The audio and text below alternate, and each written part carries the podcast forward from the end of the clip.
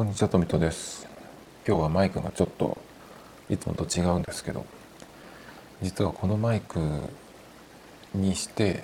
えっと撮るのは2回目なんですよ。っていうのは撮ったんですけど、なんかあんまり良くなくて、設定とか、あとは何を使ってつなぐかとかっていうところが、まだなんかうまく決まってないんですけど、で、このマイクは何かっていうと、ワイヤレスマイクなんですね。ワイヤレスマイクで、ホリランドっていうのかな ?HOLLY で LAND でランド、ホリランドかな？だと思うんですけど、それをね、えっ、と、買いまして、Amazon で買ったんですけど、マイクが、えっ、と、なんか欲しいなっていうような話はちょくちょくしてたりしてて、で、一応今ずっと使ってるマイクが、手話の MV5 っていうねマイクなんですよ。この話結構何回もしてるんですけど。えっ、とマイクがですね手話の MV5 っていうねマイクなんですけど。なんか剣道のお面みたいな感じのねマイクなんですよ。でこれを本当は、えっと USB-C のケーブルで iPad につないでやりたいんですけどなぜかね、えー、と USB-C で iPad につなぐとダメで。どうダメかっていうとあの赤いゾーンに何も喋ってなくてもずっと、えー、言ってるっていう感じで感度がものすごく上がってるというかなんかもう最初から割れてるんですよ。とてもじゃないけど喋れるような状態じゃなくて。でしょうがないからえっ、とこれを iPhone につないで iPhone で撮って、え撮ったファイルを AirDrop で iPad につなぎ、え送り、で、えっ、と、iPad のガレージバンドで編集するっていう、そういう流れなんですね。だけど、まあできることなら、えっ、と、iPad で録音して編集っていうね、全部 iPad で完結できればいいなと思っているんですけど、で USB-C のマイクをたまに探すんですけどまあまあえっ、といいのもあるんですよね。だけど今このとりあえずその iPad では使えないけど iPhone で撮れてる手話のマイクが別に壊れたりとか使えなくなってるわけじゃないので、うん、あるのにまたなんか買うのももったいないなと思って。そうするとこっちの手話のマイク使わなくなっちゃって。そういうのがなっちゃってなんかちょっと嫌なんですよね。あの使わないものが増えてくっていうのが。だからまあ買わずにそのまま来たんですけど。なんとなく Amazon を見てたらマイクなんかないかなと思って。ふとねワイヤレスマイクのことを思い出してたんですよ。でワイヤレスマイクっていうとカメラとかそれ系のものをうん使う人とかだとパッて思い浮かぶんじゃないかなっていうのがあるんですけど、えっ、と、ロードのワイヤレス GO2 かな、今、一番新しいのは。それがあって、で、うんと、それもいいかなと思ったんですけど、結構高いんですよね。あの、4万とか、5万までいかなかったかな、ちょっとわかんないけど、まあ、4万以上はするんですよ。で、ちょっと高いなと思って、さすがにそれを、うん、買うのもなと思ってね4万使うんだったらなんか他のものに使った方がなんか楽しいんじゃないかなとか思うんでね使わなかったんです。でそうこうしてたら DJI からもワイヤレスマイクが出たんですね。で DJI の僕 DJI ポケット2っていうカメラを今年2月ぐらいから使ってましてそれを買った時にえっ、とクリエイターズコンボっていうキットの方を買ったんですね。そしたらそっちにワイヤレスマイクついてきたんですよ。まだ1回しか使ったことないんですけど。でそのワイヤレスマイクっていうのは DJI Pocket 2っていうそのカメラを使う時専用なんですよね。そのワイヤレスマイクを他のものにえっと何ていうのかなそのペアリング的なことをして使うっていうのはできないんですよ。でもワイヤレスマイクを買った今それができないってなんとなくわかるわかるんですよね。ワイヤレスマイクってそのマイクになってる送信機と,、えっと音を受け取る受信機とセットになってるんですよね。ななのでまあ受信機がカメラになってるわけなのでえっ、とそうだね送信機だけ使って例えば iPhone とか iPad に送信機とペアリングするみたいなのは多分できないんじゃないかなと思うんでねだからまあそのワイヤレスマイクそのまま使えたらいいなとか一瞬思ったんですけどまあそういう使い方はできず。で、えー、とカメラでその喋りながら撮るってこともないのでほぼ。だから使ってないんですけど一回使った時にそんなに良くなかったんですよね。音質とかが。だから普通にいつものその手話のマイクで撮ったりあとは何だろうな。iPhone に、まあ、今はついてこないけど昔の iPhone についてきたあのケーブルのイヤホンマイクがついてる。あれとかでやる方がよっぽどいいと思うんですよ。だからまあそれでやればいいんじゃないっていうのもあってね。あんまり使ってなかったんですけど。だからそのワイヤレスマイクっていまいちそんなに音質良くないのかなっていうイメージがちょっとあったんですねロードとか使ったらどうかわかんないんですけど。だってあのイヤホンだってワイヤレスイヤホンとケーブルのついてるイヤホン比べると明らかにケーブルの方が音がいいんですよね。まあイヤホンの方がそのワイヤレスっていうところに関してはすごく改良というかいろんなメーカーが作ってるのですごくその質が上がっているのかなとは思うんですよね。だってその、えーと、ノイキャンの性能もそうだけどノイキャンがなくても音が、えーと、ホワイトノイズがしてるとかっていうのはね僕の持ってるのではないしあんまりそういう話も聞かないのでねもしかしたらあるかもしれないですけど。だからまあマイク、まあ、イヤホンのことを考えるとマイクもそのワイヤレスよりケーブルでつなぐ方が絶対音はいいだろうなというのはなんとなく想像できるんですよ。でそのうんとホリランドっていうところのマイク。えっ、ー、と何ていうやつだっけかな。ラーク M1 っていうのなんですけどまあとりあえずそれをなんかこれを使えば iPad で収録できるんじゃないかなと思ってなんとなく買ってみたんですよ。ロードのやつとか DJI に比べると安いので1万4000円ぐらいだったかな。僕もちょっとタイミングでちょっと安く買えたんですけど。まあそんな感じなんですよ。でこのホリランドのラーク M1 っていう、えー、マイクは2種類商品があって、えっ、と受信機側が2つついててえっ、と送信機とその2つの受信機が AirPods みたいなケースに入るものがこれが DUO っていうやつなんですけど DUO ね DUO これと,、えっ、と送信機も、えー、受信機も1つずつっていうソロっていうのがあるんですけど僕はソロっていうのを買ったんですね。2つはいらないだろうと思って。で DUO の方はその AirPods みたいなケースに入っていてで取り出すと勝手に電源がオンになりで自動的にペアリングされるっていうのなんでもう何て言うのかなそのバッテリー充電さえされてればいつでも使えるっていうやつなんですよね。で僕が買ったソロっていうのはあのそういうう勝手に自動電源がつくとかっていうのじゃないので自分でそのボタンを長押しして電源を入れるんですけどベアリングに関してはどうなんだろうと思ってちょっとねここでつまずいたんですよ実は。だから買ったその日にこういう風に撮ろうと思って、えー、考えてたんですけどそれがなんかうまくいってるのかいってないのかよく分かんなかったんですね。でこの商品っていうのは、えーと、ペアリングができたかどうかっていうのがランプがつくっ点灯する青いランプが点灯するっていうことでペアリング状態ですよっていうことらしいんですねどうも。だけどそれっていうのはマニュアルとかそういうのを一旦見ないとわからないんですよ。このランプは何の意味があるのっていうのがねちょっとわからないんでそこが少しちょっとハードルが高いというかまあ一回使え使えばまあ覚えることなんですけどでえっ、とどうやってペアリングするのかっていうのも一応そのマニュアルがついててそれを見れば書いてあるんですけど全部英語なんですね。でもまあなんとなくわかるんじゃないかなっていうような英語なんですよね。で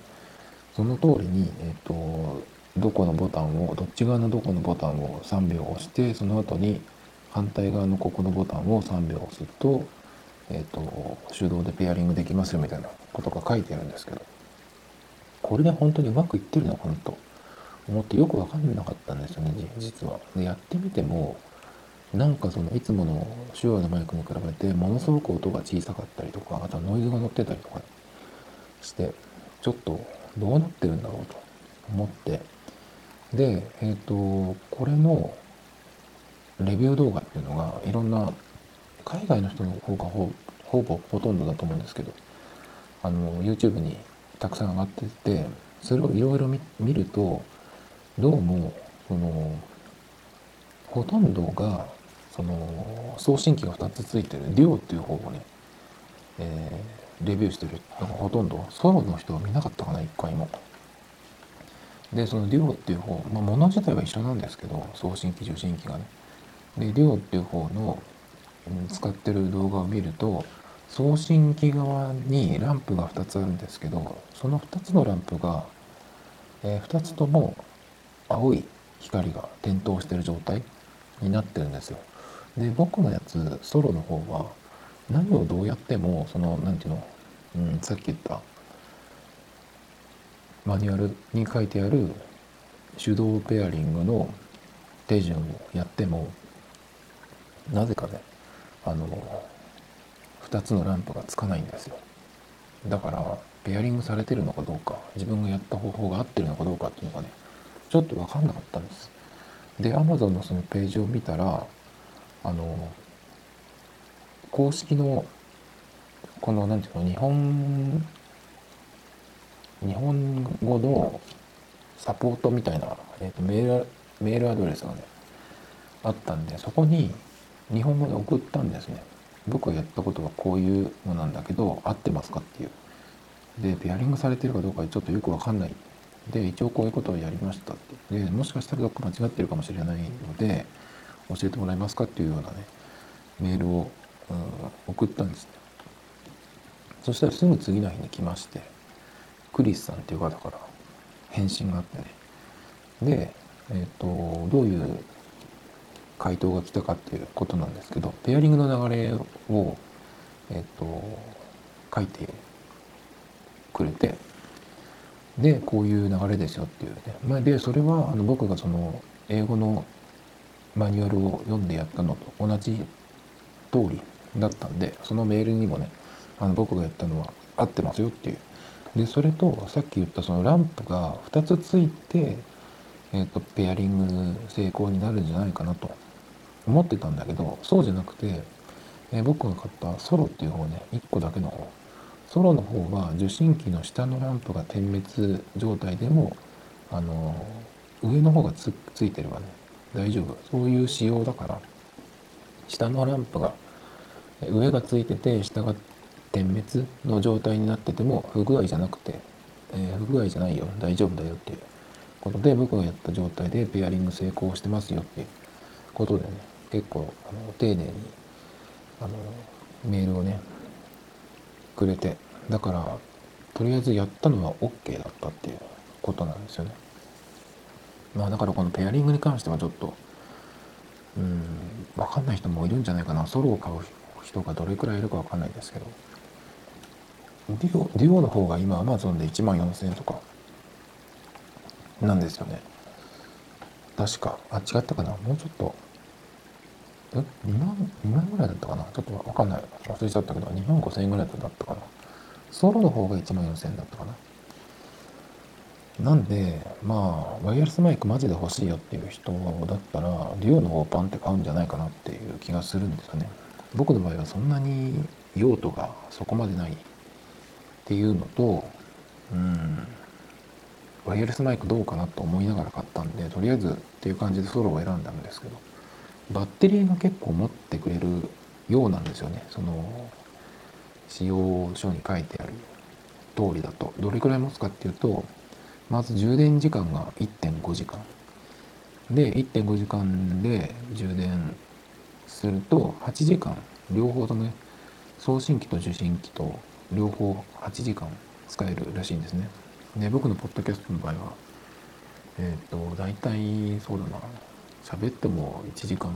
ちょいぐらい。平均的には40分から50分ぐらいなのでそれでいくと、まあ、毎日やったとしても1週間に1回充電すればいいっていうくらいなのでね。だけどまあ充電に関してもその iPhone とかスマホのそのバッテリー状態みたいに何パーセントとかって出るわけじゃないので充電もうそろそろしないとダメだよっていう風になったら赤に変わるだけかな。なんかそれぐらいなんですよね。充電もう充電しようって消えるってかなランプがなんか僕がやった時は1.5時間以上やっても消えなかったような気がするんでちょっとその辺がねアバウトすぎるっていうかあんまりうーんしっかりしてないというかねなんですよね。だから結構もしかしたらこれを買った人はどこかでつまずくんじゃないかなっていう気がするんですよ。でワイヤレスマイクなのでマイク側をオンにするとかじゃなくて録音する場合は録音するアプリなり何なりを使ってえっと録音し始めるっていうことなのでマイクに関してはもうつなげておくだけ。あとそのデバイスとかアプリがそのマイクを認識してるかどうかっていうのを確認するっていう感じなんですけど。あとねその受信機を送信機と受信機はワイヤレスで自動的につながるんですけどペアリングできてればね。で、えっと、実際録音するには受信機とこのパソコンだったり僕の場合は iPad につなげてますけど iPhone とか Android にもつなげられるしあとはデジカメとかねマイクにもつなげられます。で 3.5mm のうんとケーブルが2種類ついてくるんですけどそれのどちらかをつなげるっていう感じなんですね。でマイクにあマイクじゃないやカメラにつなぐ場合 iPhone につなぐ場合 Android につなぐ場合パソコンとか Mac につなぐ場合どれにつなぐかでどっちのケーブルを使うかっていうのがあるんですよね。ここが結構また、うん、間違いやすいポイントかなと思うんですけど。えー、と一応僕の場合は、うんとえー、USB-C の変換ケーブル変換アダプターが 3.5mm から USB-C になる変換アダプターを使って、えーと、付属の 3.5mm のケーブルをねケーブルとか短いやつですけどそれを受信機とつないでるんですけどこの場合はえっと、2種類ついてくるケーブルのうちグレーの方グレーの方を、えっと、使ってます。グレーの方がついてるケーブルですね。でそのグレーの部分を、えっと、アダプタにつなぐつなぎますね。だから、え iPad 側にグレーの方が行くようにするんですけどなんかだからこの辺のことも一回なんかまとめてどっかに書いておくなり YouTube でもいいけど、ブログとかの方がいいのかな。なんかやっといた方がいいのかなと思って、とりあえずこのポッドキャストが先なんですが、だから結構、うん、良さげなものなんですけど、ここら辺でつまずくとまず使うことができない。で、これってノイズキャンセルがついてるんですよね。それが結構売りなんですけど、サイズも小さくて。サイズで言ったら、ロードの YS5、2、あれよりも小さいんですよね。だから T シャツの首とかにもつけやすいんですよあんまり重たいとこう下向いちゃったりしてなかなか難しいんですけど。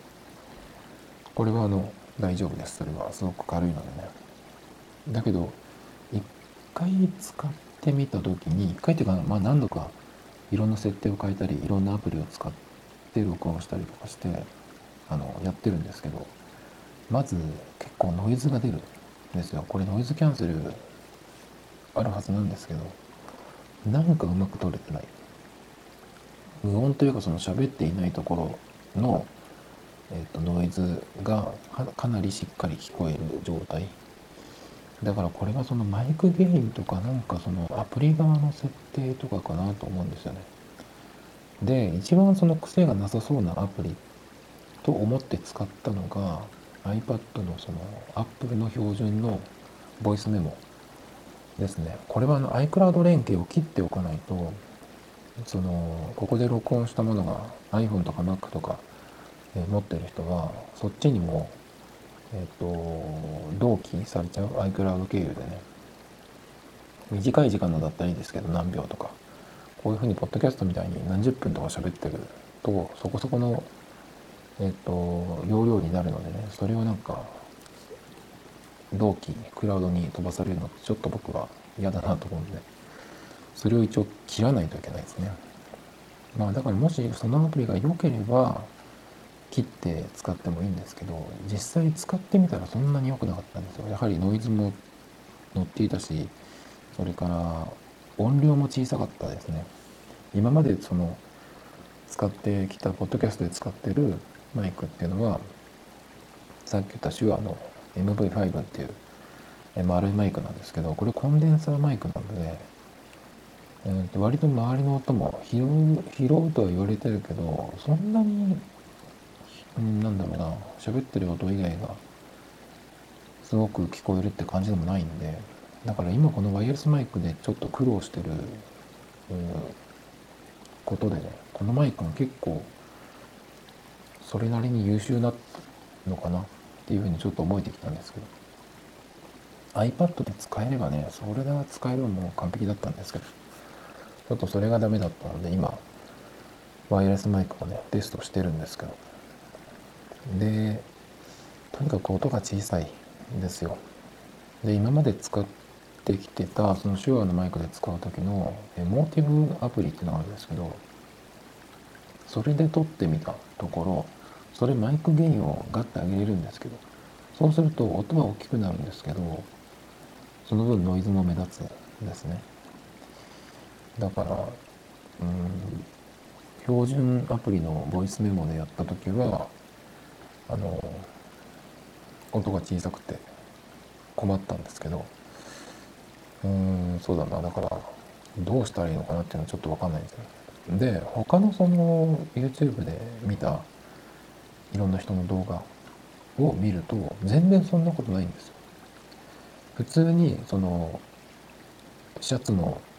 なんていうのかな。前立てのと前立てのとことかブルゾンのその、うん、開けたところとか T シャツの首のところとかにクリップで留めて普通に喋ってるのでうんなんだろうな。コンデンサーマイクパソコンにつなぐケーブルでつなぐコンデンサーマイクとかと比べるとそこまで音質はいいとは思わないけど悪くはない。ですよね。でしっかり喋ってる音が聞き取れて入っているしさらにノイズキャンセルをオンにした時も少しこもった感じにはなるけどはっきり取れてるんですよね。だけど僕が使った感じではそういう風になってないんですよ。で他のそのレビュー動画を見たやつだと動画に使ってるやつなんですね。だから音声だけ撮るっていうのは音声だけ撮る、まあ、レコーダー的なアプリが必要なんですけどそこがもしかしたら